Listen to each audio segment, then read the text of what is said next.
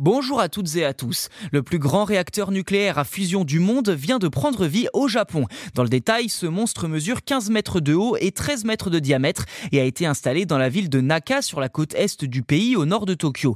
Le réacteur de type Tokamak produit depuis la fin du mois d'octobre, je cite, sa première campagne révisée de plasma chaud à très haute énergie. Fin de citation. Car c'est en produisant du plasma que le réacteur génère plus d'électricité qu'il n'en consomme, le tout sans rejeter le moindre gramme de CO2. Un succès bien entendu japonais, mais aussi un peu européen.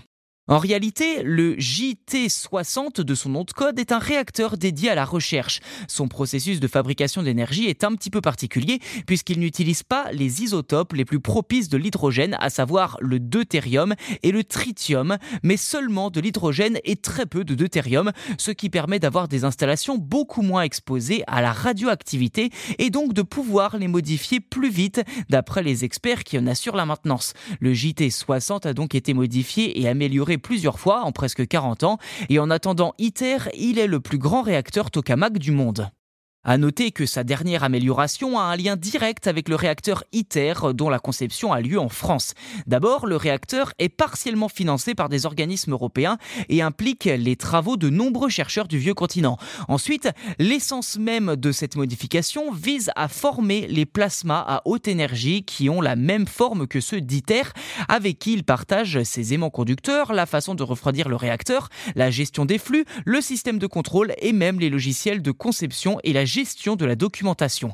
De quoi mesurer, préparer et optimiser à la plus petite échelle les réactions de fusion qui auront lieu sur ITER d'ici la fin de la décennie.